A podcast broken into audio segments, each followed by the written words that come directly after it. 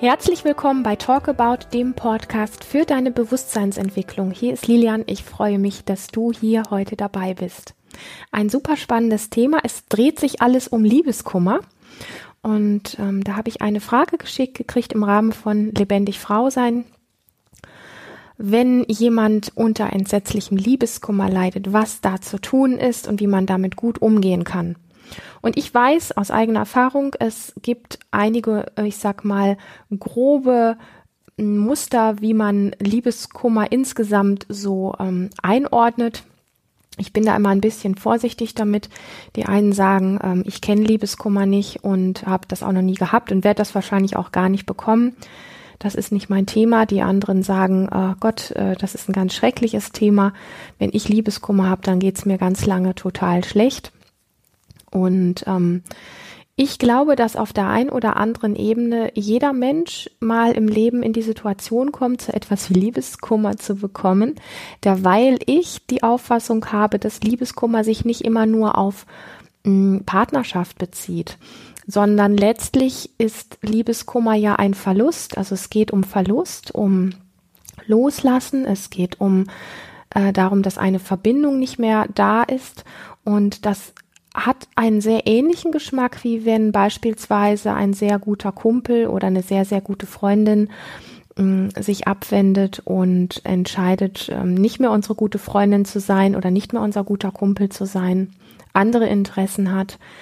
Das gleiche vom Gefühlsleben und auch von, ähm, von der Intensität der Gefühle ist, wenn ähm, ein sehr nahestehender Mensch verstirbt ähm, da kommen auch Gefühle von Verlust hoch.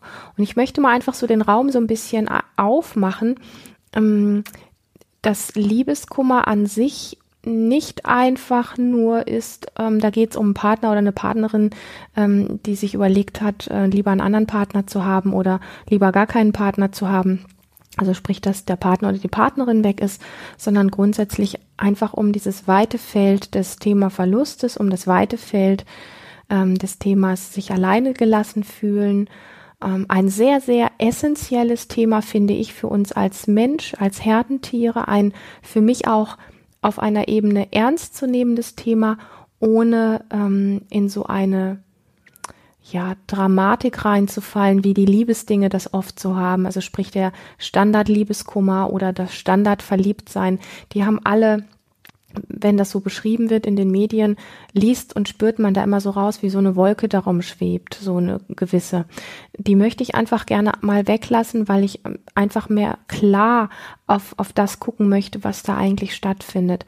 Wenn ein Mensch aus unserem Leben geht, also aus dem Kontakt geht, dann passiert etwas Essentielles und zwar das, dass wir uns alleine gelassen fühlen was in jedem Menschen etwas verursacht. Es gibt nur diejenigen, die es besser vertuschen können oder sich besser ablenken können, die in sich stabiler sind. Das möchte ich definitiv hervorheben. Es gibt Menschen, die ähm, einfach dadurch, dass sie vielleicht auch eine sehr ähm, starke Resilienz haben, eine sehr ähm, sichere Kindheit vielleicht erlebt haben, Ressourcen in sich tragen, mit solchen Dingen besser umzugehen. Und mit besser meine ich nicht, das eine ist besser und das andere ist schlechter, sondern stabiler umzugehen, ja.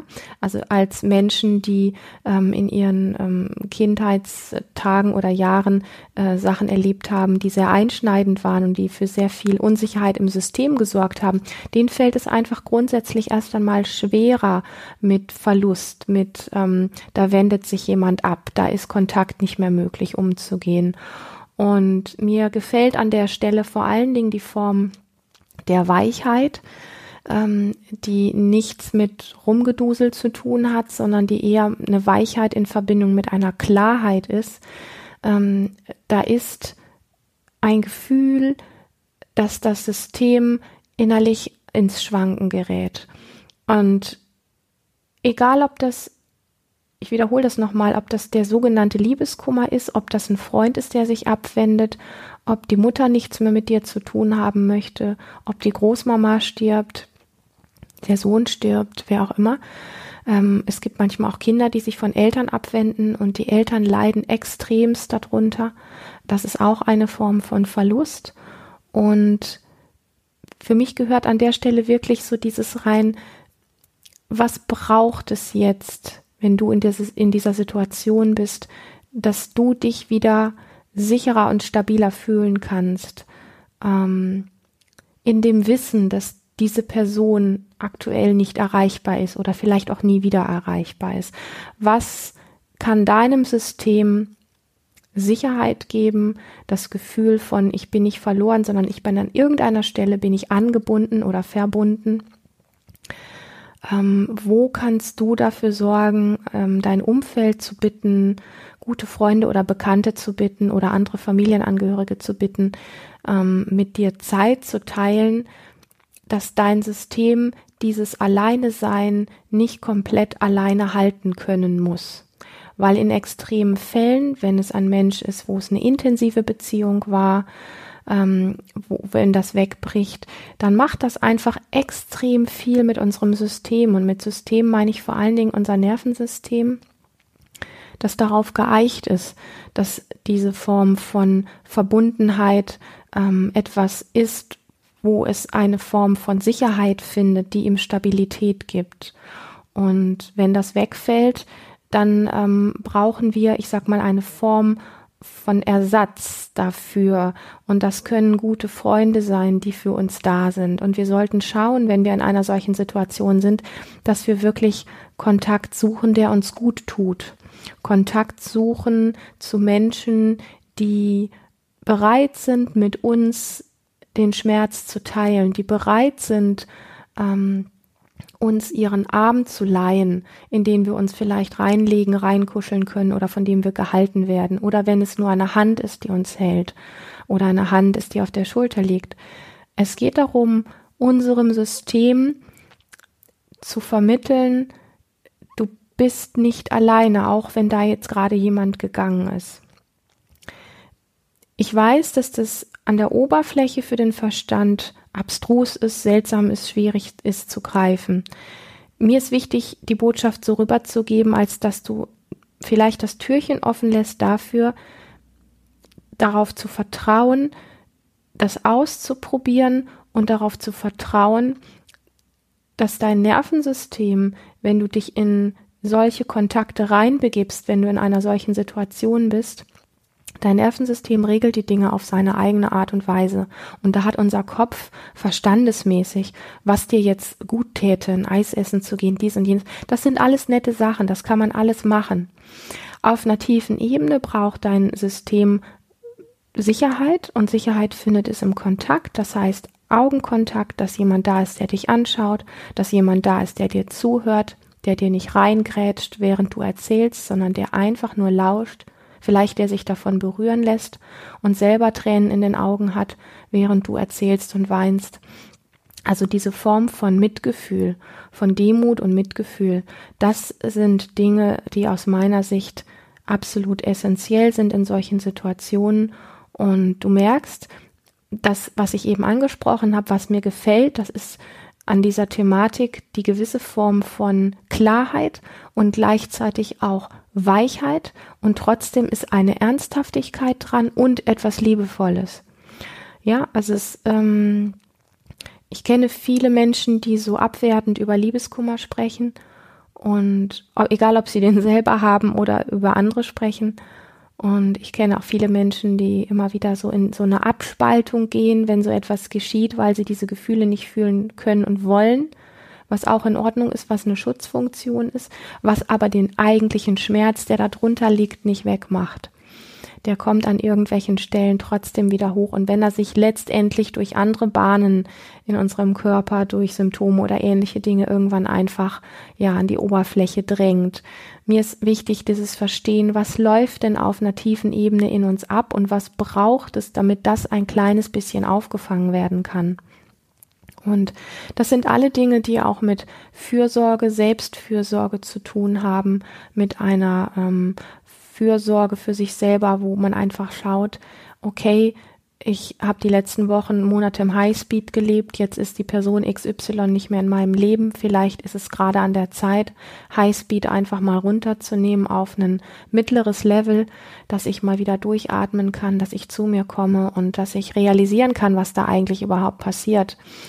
Es gibt ja so diese, man sagt so, es gibt so verschiedene Phasen, die, die letztlich auch im ähm, Liebeskummer ablaufen die sind nicht bei jedem Menschen gleich, aber es gibt so ein Grundschema, sage ich mal, wo es so in der ersten Phase so ein bisschen darum geht, ähm, vielleicht kennst du das auch so, die Phase des nicht wahrhaben wollens. Und ähm, und wo man immer noch irgendwo nach Möglichkeiten sucht, das doch noch wieder herzustellen oder ja, wo man einfach irgendwo so die, ja, das einfach nicht wahrhaben möchte und, und äh, die äh, etwas an Hoffnung vielleicht noch da ist oder Ideen aufflammen, dass doch noch irgendwie was möglich ist. Und es gibt die Phase, wo wir ähm, das Gefühl haben, die Gefühle brechen über uns so rein und ähm, vielleicht machen wir dem anderen extreme Vorwürfe oder wir machen uns selbst Vorwürfe und ähm, irgendwann arten diese Formen von Emotionen, von Wellen, die da in uns sind, vielleicht auch in sowas aus wie, wie sowas wie Wut oder Rache. Vielleicht kommt auch ein körperliches Leiden dazu. Viele Menschen kennen das ja auch, dass dann Schmerzen auftreten und irgendwelche Symptome mit, man isst besonders viel, man isst besonders wenig und solche Sachen. Ähm, und irgendwann nach all diesen Phasen, wenn man die durchläuft, und für mich ist das immer schön, wenn da immer wieder so dieses Liebevolle auch reinfließen kann, ähm, so eine Selbstzuwendung auch. Ähm, ja, da ist jetzt gerade Schmerz und ja, da ist jetzt ein Verlust und ja, da ist eine Form von Alleine sein. Und ja, verdammt nochmal, was kann ich jetzt dafür tun? Welcher Mensch täte mir jetzt gut, wenn er gerade da ist? Und wenn du dir sagst, mir täte das gut, wenn gar keiner da ist, das kann für Momente so sein. Dann hast du vielleicht zwischendrin auch mal Phasen, wo du dann gerne ganz alleine bist. Ich rate dir trotzdem immer wieder in den Kontakt zu gehen, um deinem Nervensystem die Möglichkeit zu geben, des Pendelns von alleine sein im Kontakt sein. Und zwar mit Traurigkeit und mit Schmerz im Kontakt sein. Das hat einfach eine ganz tiefe Qualität, weil die wenigsten von uns in der Kindheit, in der kleinsten Kindheit gelernt haben, dass sie mit all dem, was sie an Schmerz, Wut, ähm, Traurigkeit ähm, und sonstigen Empfindungen in sich haben, wirklich sich zumuten können und äh, dass jemand bleibt und da ist mit dem, was in ihnen ist. Und so ein Liebeskummer zeigt einem letztlich auch ein Stück weit, ähm, das, was wir auf den anderen projiziert hatten, sprich das, was wir uns letztlich erhofft hatten von dieser Beziehung beziehungsweise von diesem Menschen zu bekommen. Und an der Stelle geht es dann natürlich auch einfach darum zu sagen, ähm, da gibt es ein Loch in mir und es gibt augenscheinlich diese Teile in mir, die gehofft hatten, dass diese Person diese Löcher stopft auf irgendeiner Ebene. Und da geht's nicht darum, dass du schlecht bist, dass du Schuld hast oder dass an dir was verkehrt ist, weil das läuft in so ziemlich jedem Menschen ab. Ähm, dass wir da einfach, wenn wir durch die ein oder andere Phase durchgegangen sind, vielleicht ein kleines bisschen aufmerksam werden und gucken, was sind denn da eigentlich, was sind denn das für Projektionen, die ich habe, was hatte ich mir denn erhofft? wie es sein würde, wenn dieser Mensch ähm, ein Leben lang mit mir Seite an Seite gehen würde. Was, ähm, was für Löcher wären denn dann nicht mehr da? Und jetzt sind sie wieder da. Und wie kann ich mich darum kümmern, ähm, dass, ähm, dass da sowas wie ein Pflaster auch ähm, da sein darf? Und das ist aus meiner Erfahrung heraus, dass in den Kontakt treten mit diesem Schmerz ähm, mit einer anderen Person, die bereit ist für den Moment, und das sollte man abklären, wirklich auch vorher und nicht die Erwartung haben, sondern einfach sagen, du, mir geht's nicht gut, ich leide, weil XY gegangen ist und ich ähm, hätte gerne einfach nur jemanden, der da ist für mich, der mir zuhört, der mir keinen Ratschlag gibt, der mich vielleicht ab und zu mal in den Arm nimmt oder der einfach mir nur mal zwei Stunden lang zuhört, wenn ich einfach nur rede und rede und rede und weine und weine und weine und der einfach nur das mit mir teilt und der nicht die Erwartung hat, dass danach alles gut sein muss und der mir auch keinen tollen Ratschlag hat, sondern einfach nur die Zeit. Und das ist für ein Großteil der Menschen ganz unbekannt, dass sie mit dem, was in ihnen da ist, an Schmerz da sein dürfen und ein anderer Mensch haut nicht ab, ein anderer Mensch hat keinen tollen Ratschlag, ein anderer Mensch weiß nichts besser oder sagt, boah, du Armer, das kenne ich auch, sondern der einfach nur sagt, ja, wow, da ist richtig viel Schmerz. Und dann ist einfach das zwischen euch und sonst gar nichts weiter. Das ist für den Verstand nicht greifbar und ich behaupte mal ganz dreist, das ist sehr tiefe Heilung. Weil das ist das, was wir letztlich alle brauchen. Wir brauchen gesehen zu werden mit dem, was ist, ohne dass was anders sein muss. Und wir brauchen den Kontakt in diesem in dieser Situation, in der es so ist, wie es ist, brauchen wir diesen Kontakt zu einem anderen Menschen, der nicht manipuliert und nichts dran rum, rumschraubt und der nichts dran anders haben möchte. Und in dem Moment, wenn, wenn das auf einer tiefen Ebene in dir ankommt, gibt es so etwas wie so ein Aufatmen. Ich werde gesehen in dem, was ich mitbringe. Ich werde gesehen in dem, was in mir abläuft. Und es ist okay, was in mir abläuft, so. Und das zeigst du dir selber in dem Moment und Du kriegst es nochmal gespiegelt durch ein Gegenüber mit seiner Präsenz. Und das finde ich sehr heilsam und sehr wichtig. Also summa summarum unterm Strich. All diese Sachen, die dann auftauchen, die so Selbstzweifel sind oder sowas nach dem Motto, was habe ich falsch gemacht, bin ich gut genug und so weiter. Beobachte diese Dinge, die auftauchen. Teil auch das mit jemand anderem, wenn da Selbstzweifel sind. Und ähm, gucke wirklich, dass du, wenn du jemand bist, der sich sehr gerne zurückzieht, dass du die Phasen zwischen des Rückzuges immer wieder abwechselst, auch in, in guten Kontakt zu gehen. Und wenn du jemand bist, der sich extremst ablenken kann und da super tough drauf ist und gar keinen Schmerz fühlt, schau auch du, ähm, wo es dir möglich ist, in Kontakt zu gehen und über das, was passiert ist, zu sprechen und dich damit zu zeigen. Und du wirst bemerken, dass es viel weniger anstrengend ist, als immer nur tough zu sein und ähm, alles wegzuspielen, weil es unter dieser Oberfläche des, des Wegspielens, des Wegdrückens dir letztlich auch niemals wirklich gut geht. Wenn du eine Methode für dich gefunden hast, mit solchen Sachen gut umzugehen, wo du sagst, ich bin da mega Monster gut drauf und mir macht das alles gar nichts und ich habe auch keine Nachwirkungen und ich erlebe auch nicht die gleichen Spielchen in der nächsten Beziehung oder im nächsten Kontakt wieder. Und wenn der nächste Mensch geht, ich stehe da drüber und es ist alles gut. Ich meine das jetzt nicht ironisch, ich meine das ernst. Es gibt ein paar wenige Menschen, die für sich da sehr klar sind, die sehr gut für sich sorgen können. Dann ist alles gut dann musst du gar nichts machen. Diese Ideen, die ich jetzt hier einfach in den Raum gegeben habe, sind für Menschen, die da ratlos sind, die sich auf entweder gefühlstaub stellen oder die sich auf, ähm, ihnen bricht der Boden unter den Füßen weg, ähm, ähm, dieses Erleben in sich tragen. Und ähm, ja, ich, ich schließe das einfach nochmal ab, weil es mir so wichtig ist, mit dieser Form der Kombination, ähm, die die dir vielleicht auch selber so ein bisschen möglicher ist, wenn du sie von mir gesprochen hörst, keine Bewertung reinzugeben, einen freundlich liebevollen Blick darauf zu haben, ein Verständnis, dass du diese Sachen nicht mit dem Kopf regeln kannst, dass ähm, auf einer tiefen Ebene Dinge in dir ablaufen, auf die dein Verstand keinen Zugriff hat, wo dein Körper, dein System und deine Nerven aber etwas brauchen. Und das hat ganz viel mit Dasein dürfen und im Kontakt sein zu tun.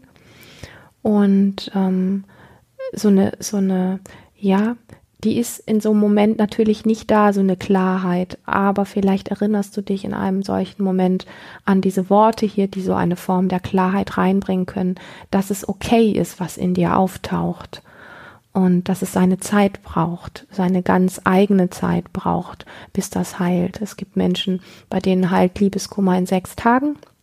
Es gibt Menschen, bei denen heilt Liebeskummer in acht Wochen und es gibt Menschen, bei denen heilt Liebeskummer nach ein oder zwei Jahren. Und ähm, das finde ich wichtig, dass es einfach so diesen Geschmack bekommt von es ist gut, wenn ich spüre, dass es gut ist und nicht vorher, weil mir jemand sagt, es müsste jetzt aber gut sein. In diesem Sinne, wenn du von diesem Thema betroffen bist, dann ähm, sei wirklich gut mit dir, sei liebevoll, freundlich und fürsorglich mit dir wenn du mit diesem Thema gerade nicht betroffen bist, aber jemanden kennst, dann magst du diesen Podcast vielleicht weiterreichen und dieser Person eine Freude machen. Und ähm, ja, auch so, wenn, wenn du Menschen kennst, die sich gerne mit diesen Themen beschäftigen, freue ich mich, wenn du diesen Podcast einfach weiter verschenkst und jemandem eine Freude machst. Und ähm, ja, ich möchte mich ähm, für dein Vertrauen, für deine Zeit bedanken und wünsche dir erst einmal alles Liebe und alles Gute und freue mich auf ein nächstes Mal mit dir.